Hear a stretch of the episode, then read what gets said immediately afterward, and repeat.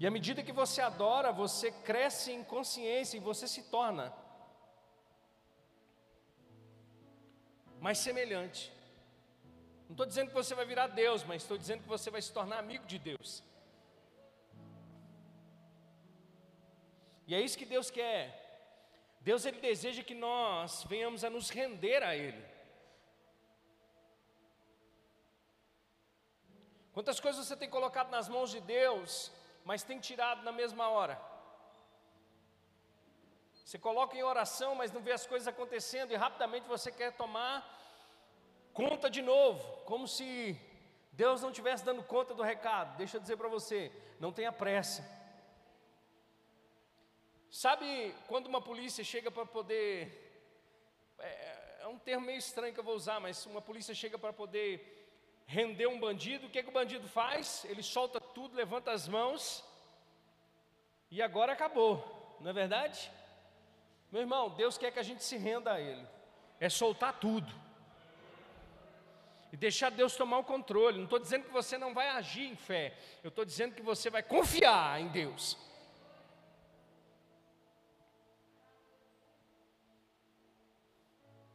Quantas coisas você tem colocado nas mãos de Deus, mas rapidinho você quer tomar o controle de novo, porque você está achando que Deus está demorando. Deixa eu dizer para você, fica tranquilo.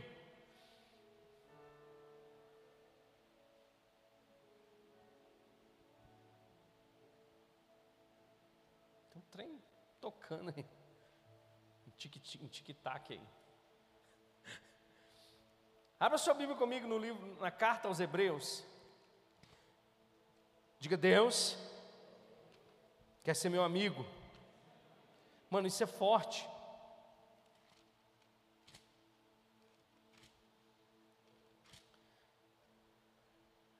Eu tenho meditado muito na carta aos Hebreus, pensado muito nessa, nessa carta, porque é uma carta tão poderosa, irmãos, tão cheia de detalhes, tão cheia de, de coisas preciosas, de riquezas.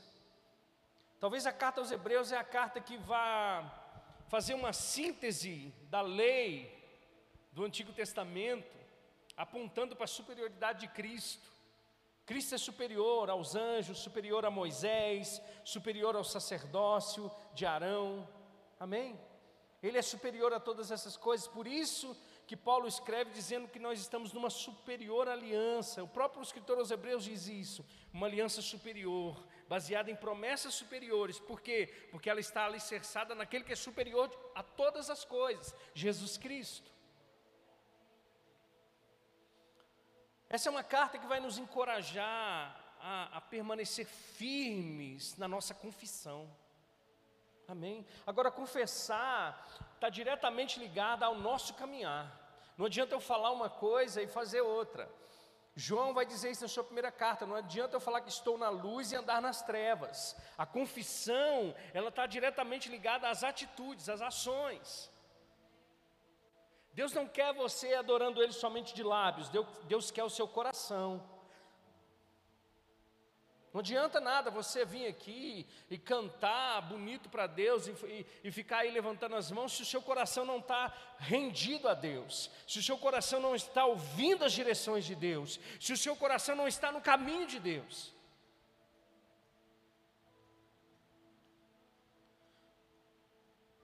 A graça de Deus, irmãos, ela é irresistível, mas ela vem em direção a corações obstinados. Se o seu coração é obstinado, ele não vai aceitar a graça de Deus. Se o seu coração é duro, você não vai aceitar a graça de Deus, porque você sempre vai querer colocar a sua mão junto, a sua força junto. Deixa eu dizer para você: nada que você fizer na sua força vai se comparar à graça de Deus. Aquilo que você faz com a sua força, Deus pode fazer em alguns segundos, por causa da sua graça, se você se render a Ele. Então, é tão bom, irmãos, a gente vê que Deus ele, ele escancara, amém, a vida, a vida do povo.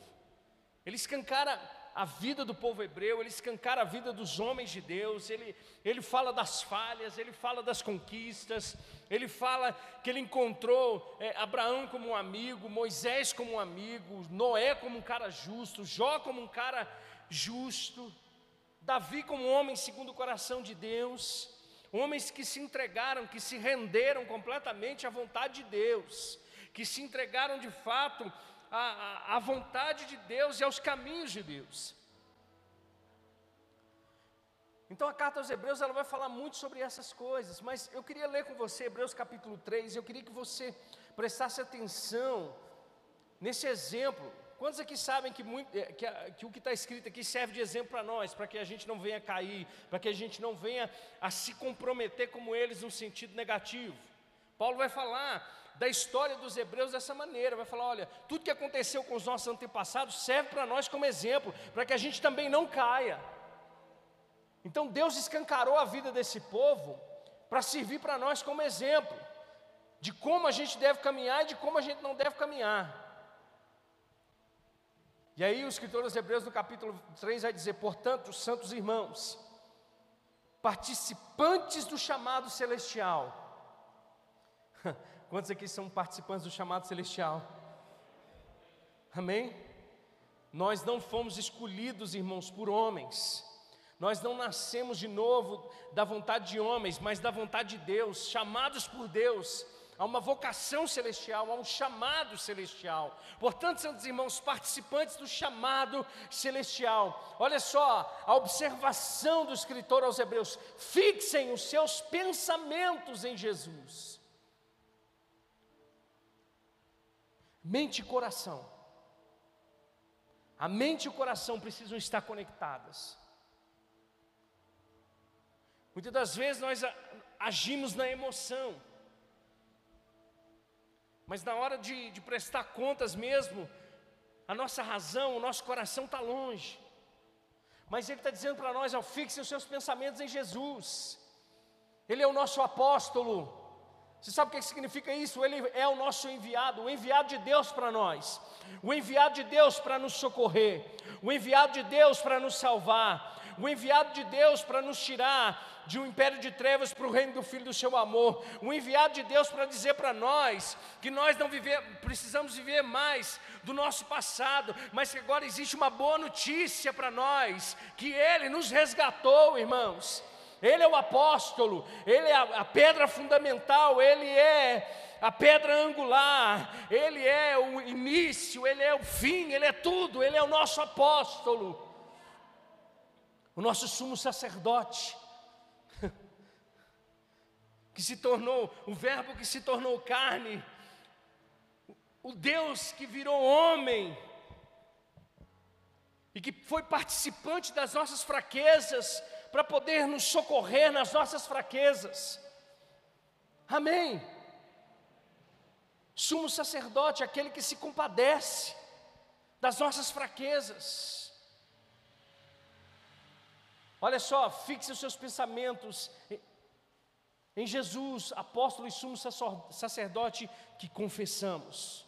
Vai para o próximo versículo para mim. Ele foi fiel àquele que o havia constituído. Ou seja, Jesus foi fiel em tudo, da parte de Deus, do compromisso que ele tinha com Deus. Ele mesmo disse: Olha, a comida que eu tenho para comer é fazer a vontade daquele que me enviou e completar a sua obra. Eu vim para fazer a vontade do meu Pai. Ele diz: Olha, assim como Moisés foi fiel em toda a casa de Deus, Jesus foi considerado digno de maior glória do que Moisés. Os escritores hebreus falando que Moisés é inferior a Jesus, Jesus é superior a Moisés. Da mesma forma que o construtor de uma casa tem mais honra que a própria casa, pois toda casa é construída por alguém, mas Deus é o edificador de tudo. Ele faz uma analogia, né, de quem recebe a honra. De quem recebe a honra é aquele que constrói, não é a casa, mas é aquele que faz. Pois toda casa é construída, volta lá, por alguém, mas Deus é o edificador de todas as coisas. Moisés foi fiel como servo em toda a casa de Deus, dando testemunho do que havia de ser dito no futuro. Moisés estava declarando: Olha, vai vir um que é semelhante a mim, a qual esteve. Quando a gente vai ler lá em Atos capítulo 7, quando Estevão está para ser apedrejado, ele vai falar: olha, A palavra que foi anunciada por anjos, que foi dada a Moisés, na realidade, foi Jesus. Jesus que estava lá anunciando a vontade de Deus para aquele povo. Só que aquele povo ele não quis ouvir, o coração deles estavam endurecidos. A Bíblia diz que eles já desviaram e voltaram para o Egito, criando para eles ídolos. Por isso que a gente, irmãos, por isso que a gente precisa viver em paz. Por isso que a gente tem que ter, sabe, quando a gente está num ambiente como esse, ou em qualquer lugar, tudo que a gente for fazer, irmãos, a gente precisa fazer em adoração a Deus como se a gente fosse fazer para o Senhor. Ah, eu estou cuidando da minha casa, é como se você estivesse fazendo para o Senhor. Ah, eu estou dirigindo o carro, é como se você estivesse fazendo para o Senhor, num ambiente de adoração contínua, de oração contínua a Deus. Eu estou lendo um livro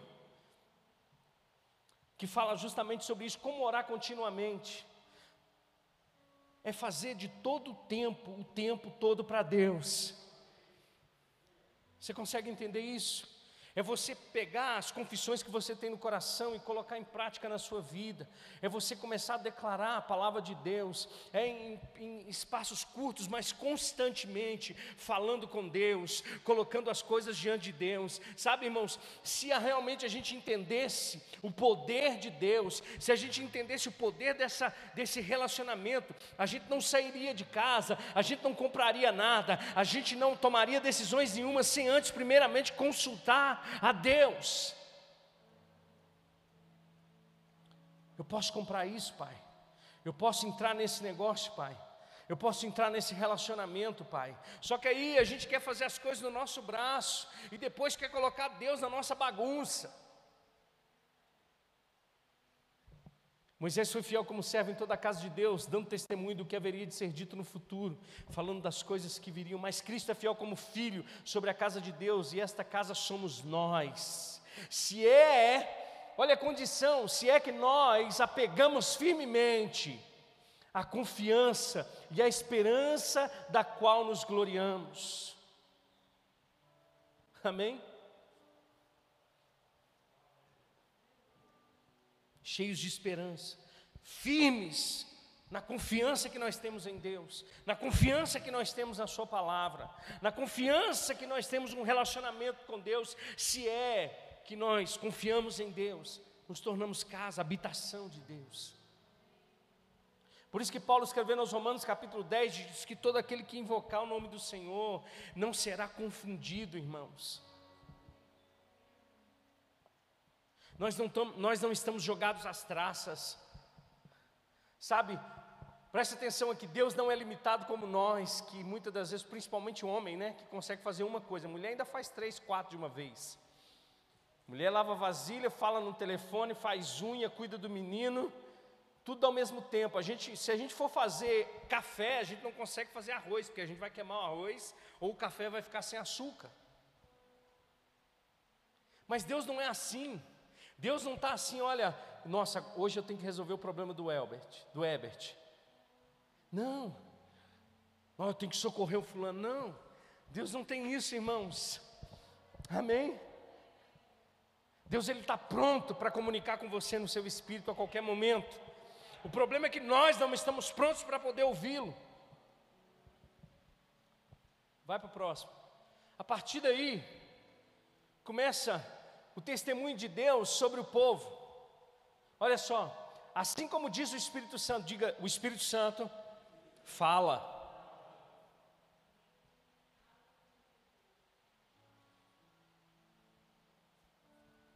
O Espírito Santo fala. Ah, mas eu estou sentindo alguma coisa, é o Espírito Santo falando. Ah, mas tem uma impressão no meu espírito para não fazer, é o Espírito Santo te, conduzindo. Mas a gente, irmãos, a gente está andando tanto na carne, a gente está andando tanto na carne, irmãos, que a gente não consegue ouvir a voz do Espírito Santo de Deus. A partir do momento que você começar a ouvir, a ouvir a voz do Espírito Santo de Deus, Deus me falou uma coisa muito forte sobre isso. Vai ser rápido, irmãos. As coisas vão acontecer rapidamente. Às vezes a gente fica com pressa para fazer, mas Deus está dizendo: se for do meu jeito, vai ser rápido. Deus diz: vai ser pelo meu espírito, vai ser pela minha palavra. Assim como diz o Espírito Santo, hoje, se vocês ouvirem a sua voz, não endureça o coração como na rebelião durante o tempo da provação no deserto, onde os seus antepassados me tentaram, pondo-me à prova, apesar, preste atenção aqui, isso me chamou atenção, apesar de durante 40 anos terem visto tudo o que eu fiz. Cuidado, irmãos, Cuidado. Muitas das vezes a gente quer, a gente quer se relacionar com Deus nas coisas grandiosas, no, no mar se abrir. Mas olha só, isso não foi garantia que esse povo estava ouvindo a Deus. Deus falou comigo: os sinais que eu fiz no Egito não eram somente para tirar o povo do Egito, mas para provar para o povo que eu sou Deus.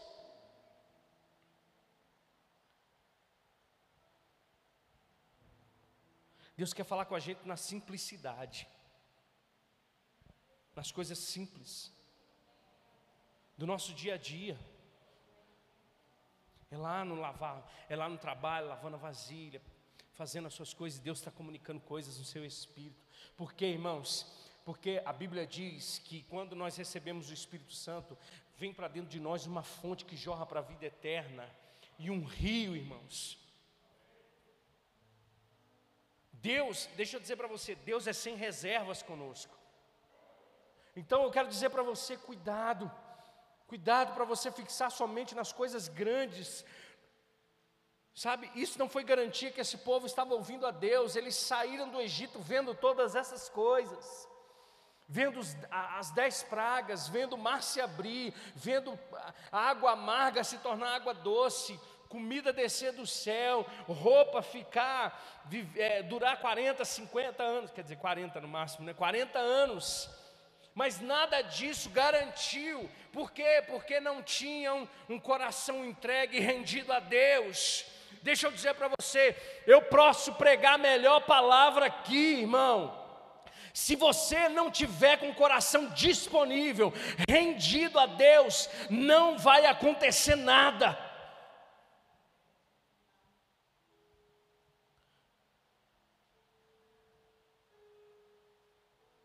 É como a, a Thalita falou, corações quebrantados, abertos, rendidos ao poder do Espírito Santo, rendidos à palavra, rendido. Deixa eu dizer para você, se não aconteceu ainda, meu irmão, na, na, na força do seu braço, permita Deus colocar dentro de você uma semente.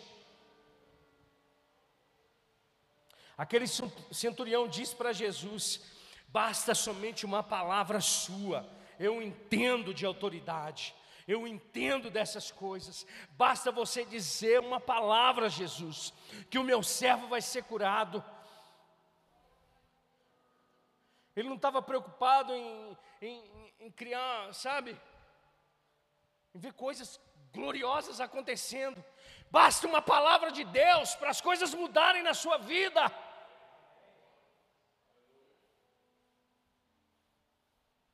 Ele diz: Olha só, durante 40 anos terem visto o que eu fiz. Vai para o verso 10. Por isso fiquei irado contra aquela geração e disse: Os seus corações estão sempre se desviando e eles não reconhecem os meus caminhos. Lá em Atos 7,39 você vai ver Estevão falar a mesma coisa. Eles se desviaram no seu coração, voltando para o Egito, fazendo para eles ídolos.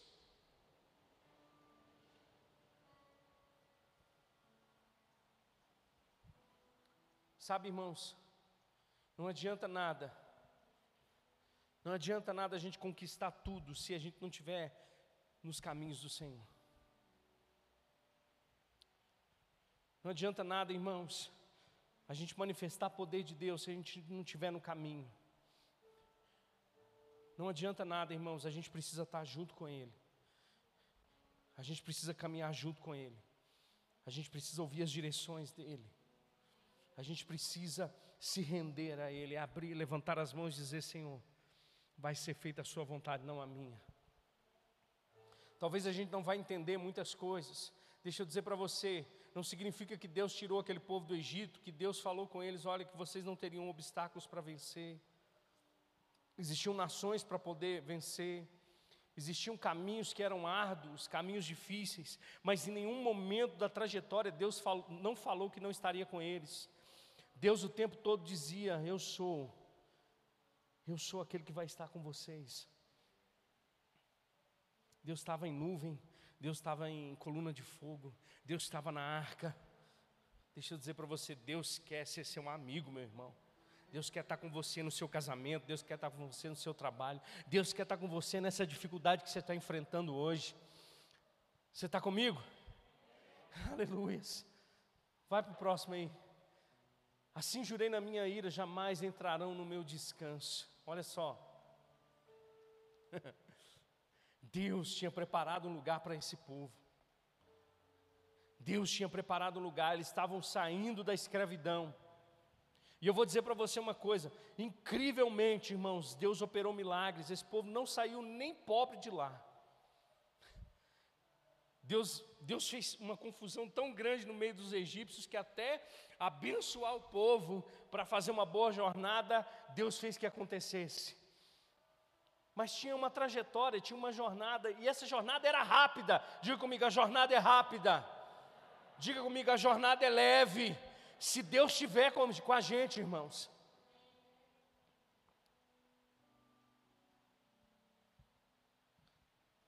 Assim jurei na minha ira, jamais entrarão no meu descanso. Diga, a terra era um lugar de descanso.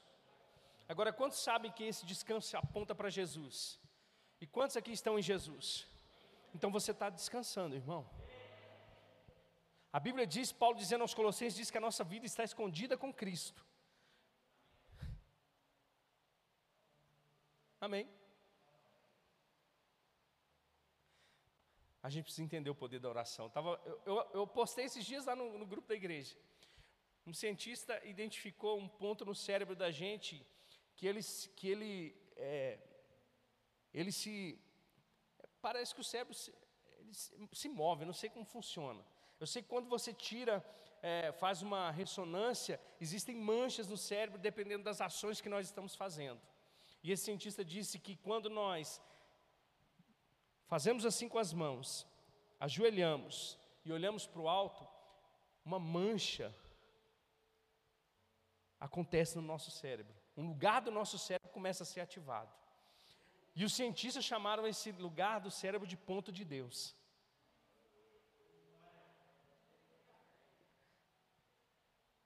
Não existe lugar de descanso maior do que a oração.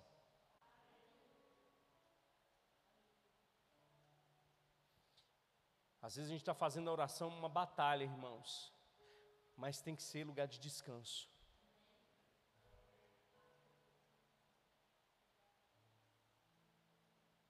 Amém.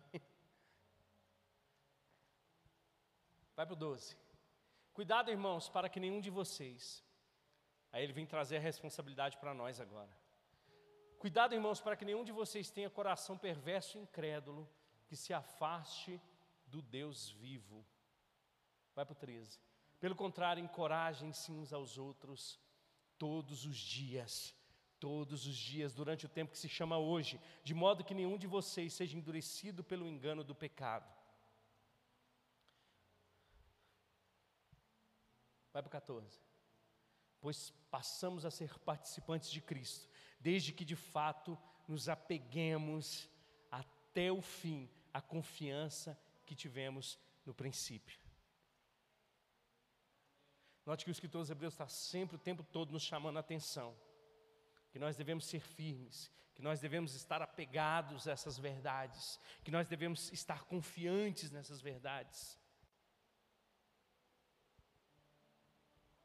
Vai para o próximo.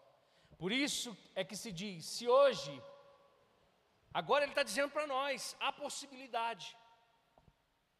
Se vocês ouvirem a sua voz, não endureçam o coração como na rebelião, que foram os que ouviram e se rebelaram. Quem foram os que ouviram e se rebelaram? Não foram todos os que Moisés tirou do Egito? Contra quem Deus esteve irado durante 40 anos? Não foi contra aqueles que pecaram, cujos corpos caíram no deserto? E a quem jurou que nunca haveriam de entrar no seu descanso? Não foi aqueles que foram desobedientes? Para encerrar, vemos assim que foi por causa da incredulidade que não puderam entrar. Então Deus está nos chamando nessa noite para a gente se render à vontade dEle. Para a gente tomar cuidado com o nosso coração e com a nossa mente. É se entregar de fato. É, é permitir Deus trabalhar. Você consegue fazer isso? Irmão, tem coisas que você tem que deixar. Existem coisas que você vai precisar, sabe, trabalhar dentro de você. Na realidade, já é um trabalhar de Deus dentro de você. Por isso que eu falo, a gente não tem que ser apressado na adoração. Tem aquele ditado, né? O apressado come